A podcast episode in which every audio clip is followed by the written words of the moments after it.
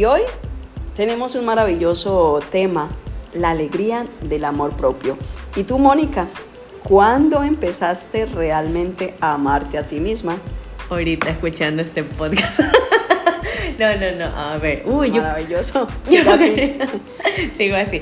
Yo creo que este es un tema que me ha tomado muchísimos años más de los que creía, pero si siéndote muy honesta, eh, a partir de mis 30 años, pero de buena forma hace 3 años.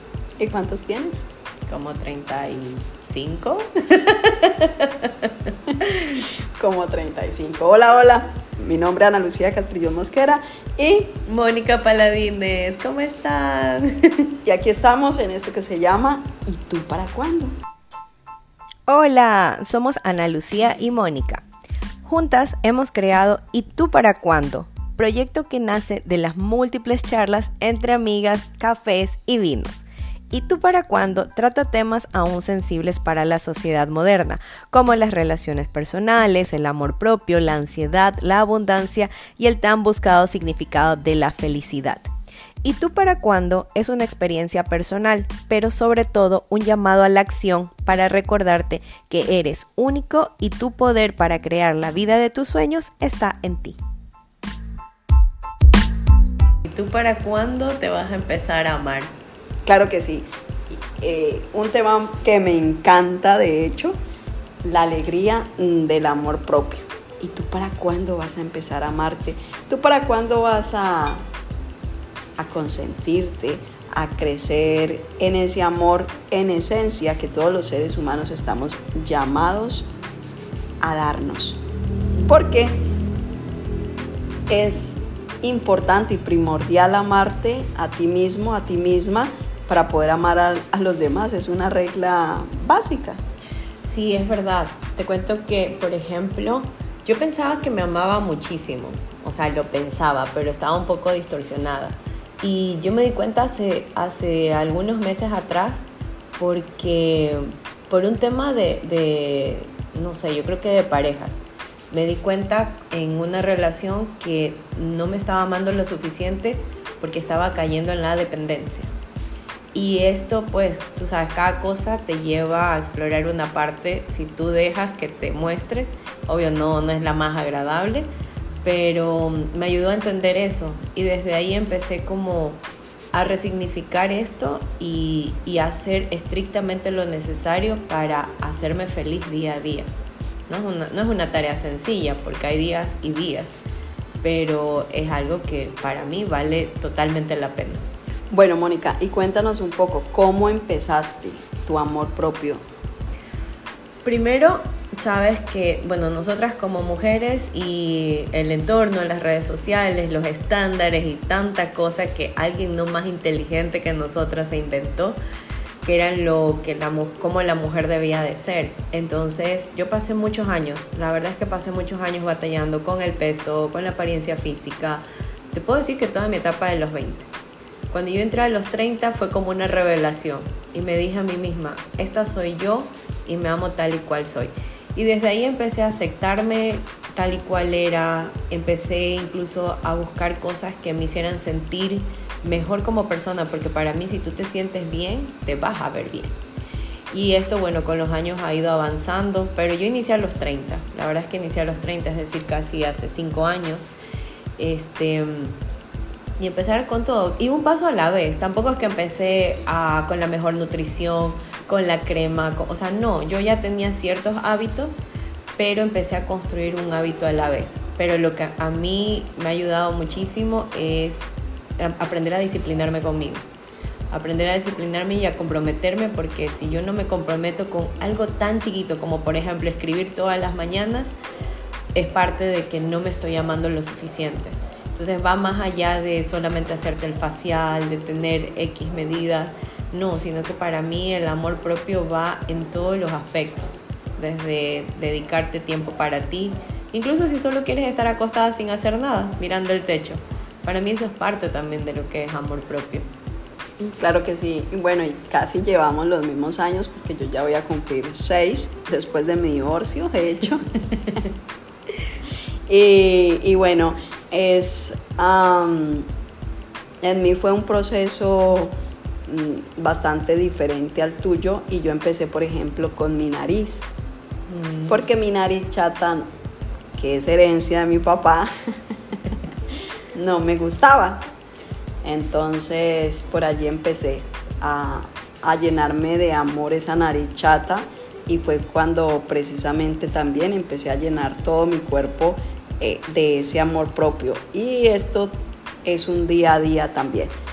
Eh, como tú lo dices, es en el día a día hacer unas sumarle pequeñas situaciones a nuestra vida que generalmente no hacíamos, como por ejemplo escribir o en mi caso abrazarme todos los días, eh, verme al espejo y, y, y decirme frases bonitas, ¿verdad? O simplemente observarme, uy, hoy me salió una manchita, hoy tengo un lunar diferente, wow, qué, qué, qué espectáculo. No en el modo de criticarme, de, uy, qué horror, me salió una manchita, no, wow, cómo, cómo el paso de los días y del tiempo también va cambiando tu aspecto en todos los aspectos. Entonces tú me preguntas a mí y yo le digo a la gente, no, es que yo soy, tú eres muy lunareja, claro, mujer lunareja, dice el refrán, puta está vieja. ya se te iba a preguntar qué es lunareja. Qué bueno. Entonces, sé cuántos lunares tengo en todo mi cuerpo porque forma parte del autoconocimiento. Es verdad. Eso es lo que me gusta a mí de la, de la intercultura, que tenemos diferentes palabras y hasta aprendemos idiomas aquí. Claro, se aprende, se aprende de todo. Y los dichos, los dichos colombianos a los dichos ecuatorianos, bueno, hay, hay un abismal. Pero, ah, y de hecho, mm, se habla más de amor propio en Colombia que aquí en Ecuador, ¿sabías? Y eso que en Colombia es uno de los número unos, creo, bueno, no, creo que el número uno sigue siendo Venezuela, el segundo más buscado para cirugías estéticas en el mundo. Entonces, Ah. ¿de qué amor propio estamos hablando ahí? Hay una pequeña contradicción.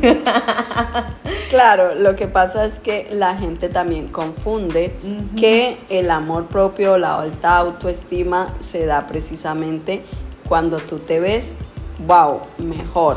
Y piensan erróneamente que esto los va a llevar a amarse cuando lo único que hacen es generar más vacíos porque al final se dan cuenta, al final de la cirugía, meses después, se dan cuenta que ni eso les sirvió.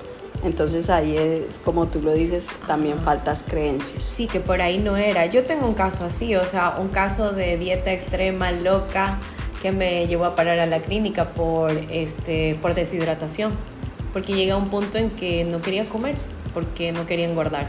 Y esto también me llevaba a consumir las famosas pastillas para bajar de peso, que lo único que hacían era deshidratarte un montón.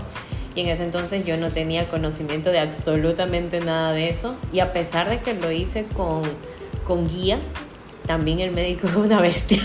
Porque cómo me va a obligar a, a- hacer tanta cosa para obtener un resultado en tan corto tiempo. Y también yo pues muy novata, muy inmadura para someterme a algo tan complejo.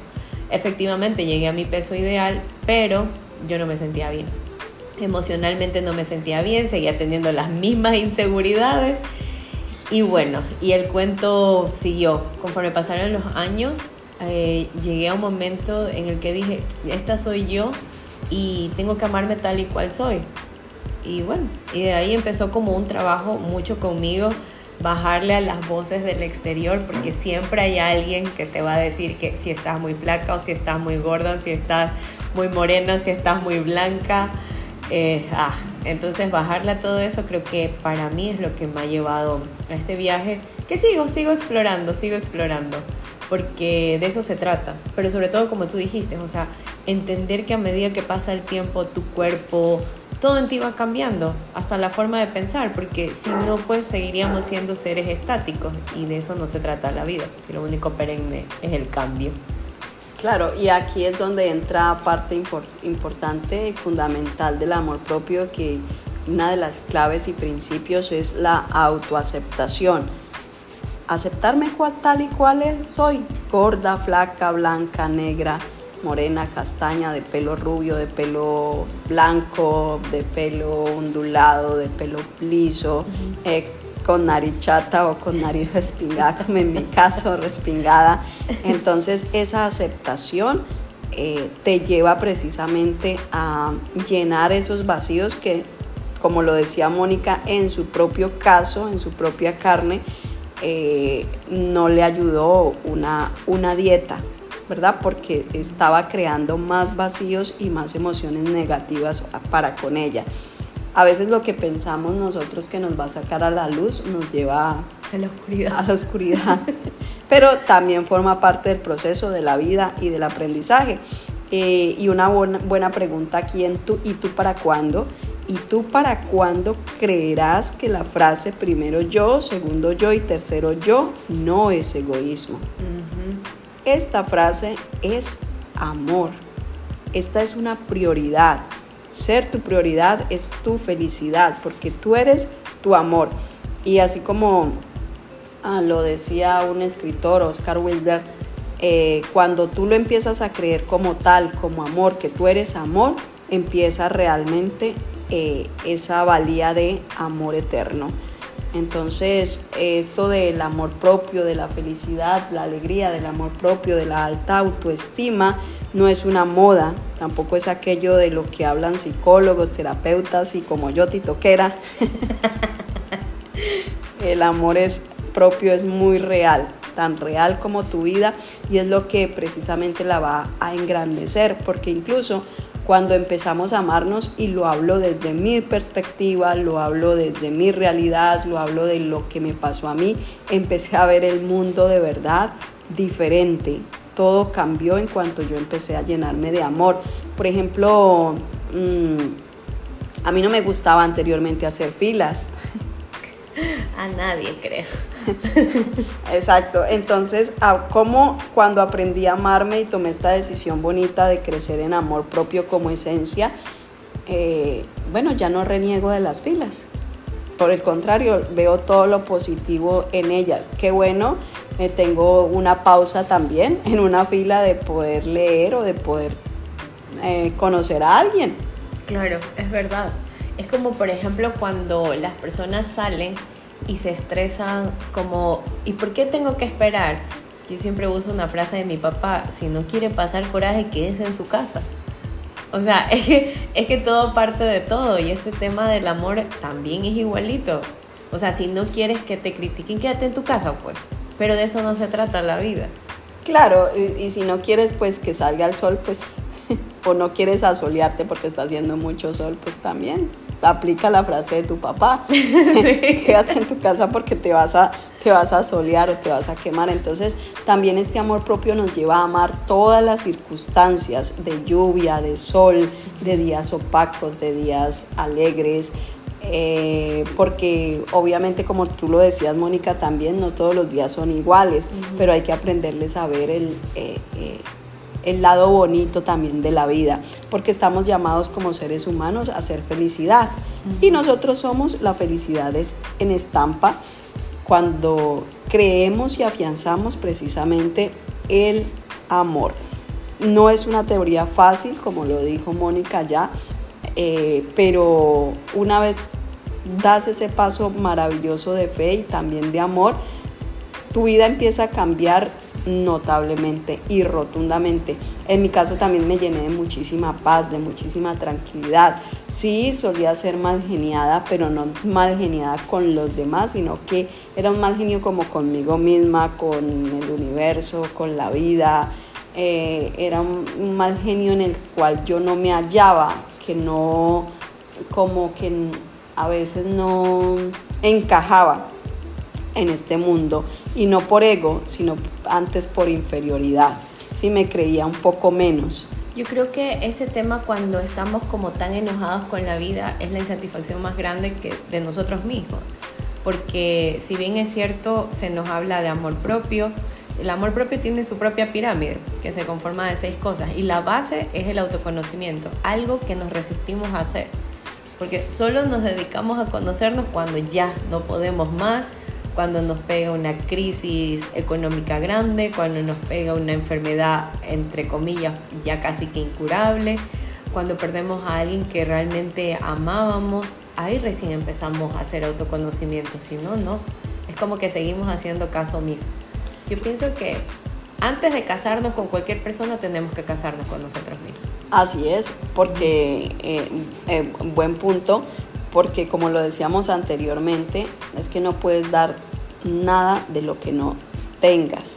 ¿sí? Y, es, y, y la alegría del amor propio nos lleva a ser, ante todo, amigables con nosotros mismos, porque somos nuestros peores enemigos y los primeros que nos vamos a criticar. Tenemos un espíritu eh, muy duro y cruel con nosotros, siempre lacerándonos y castigándonos. Y no, hablando, y no hablo de laceraciones o de heridas físicas, hablo de esas laceraciones con palabras que arrogantes que nos llevan y nos conducen a, hacer una, esa oscuridad para con nosotros. Entonces el amor propio forma parte de, de, de, ese desarrollo personal y maravilloso que todos los seres humanos en algún momento estamos llamados a recibir y estamos llamados a crear, porque el desarrollo personal habla de ello, de la habilidad que tengo como persona de mejorar la calidad de vida emocionalmente y cómo creamos estas habilidades, Mónica, precisamente en la base del amor como esencia, ayudando a fortalecer las emociones positivas, más no las negativas. Claro. Un lema para ti de amor propio. Ay, o una frase. Una frase de amor propio. Sabes que no se me viene ninguna ahorita a la cabeza. Estaba pensando en la que leo todos los días y es, la única realidad es el presente. Pero, eh, pero sí es verdad, ama, pero ámate a ti primero. Uh -huh. Así es, es una frase eh, que a mí me encanta también. Ama, pero ámate más a ti. Uh -huh. En donde con esta sola frase te, va, te conduce precisamente a, ser tu prioridad, tu felicidad, tu amor, tu sinceridad también y tu amistad contigo y con el mundo a tu alrededor, ¿verdad, Mónica? Exacto. Yo tengo, yo, te, yo, hago, yo tengo una cosita que suelo hacer cuando, bueno, casi todos los días, pero cuando me siento un poco, un poquito bajita de amor, tengo una cajita que se llama cajita de buenos deseos y tengo muchas frases que dicen, qué bonita estás, eh, me gusta tu inteligencia, me gusta cómo eres, que tengas un bonito día. Saco tres frases y es como, ay, qué lindo. O sea, yo pienso que hasta este tipo de mensajes hacia uno mismo, por ahí es donde empiezan las cosas. Porque luego nos estancamos a querer que otra persona nos los diga y si no nos dicen, pues no vamos a tener un buen día. Y realmente eso solo depende únicamente de nosotros el amor y cómo se dé la vida eh, va a depender de nosotros y de las decisiones que tomemos a diario. Eso es algo que yo hago, eso a mí me, claro que me sí. pone feliz. Claro que sí, a mí también. Eh, yo me digo todos los días frente al espejo, mi mamacita, ¿cómo estás de buena? Mm, de rica. Este precisamente forma parte de la alegría, del amor propio que me, han con, que me eh, ha conducido diariamente a un estado total de paz mental y paz interior. Entonces, recomendaciones para tu amor propio, abrázate, di para ti misma frases bonitas, hombres, va para hombres y va para mujeres, porque no, esto no es encasillado absolutamente para nadie. Y alabarte, alabarte, me encantan mis manos, tócate mucho, pero ya no en el plano pues sexual, sino en el plano de amabilidad contigo. Tocarte, estar presente también para ti todos los días, porque estas habilidades emocionales se crean todos los días. A todos ustedes, muchísimas gracias. Así es, chicos, a mirarse en el espejo, a hacer sus, sus poses bichotas. que es una forma de construir nuestro amor. Realmente tú, solo tú sabes cómo hacerlo y solo tú vas a encontrar la mejor forma de hacerlo. Gracias por escucharnos, recuerden suscribirse, darnos sus likes, compartir para que no se pierdan de, lo, de un próximo episodio en la siguiente semana. Chao, chao, nos vemos pronto. Adiós.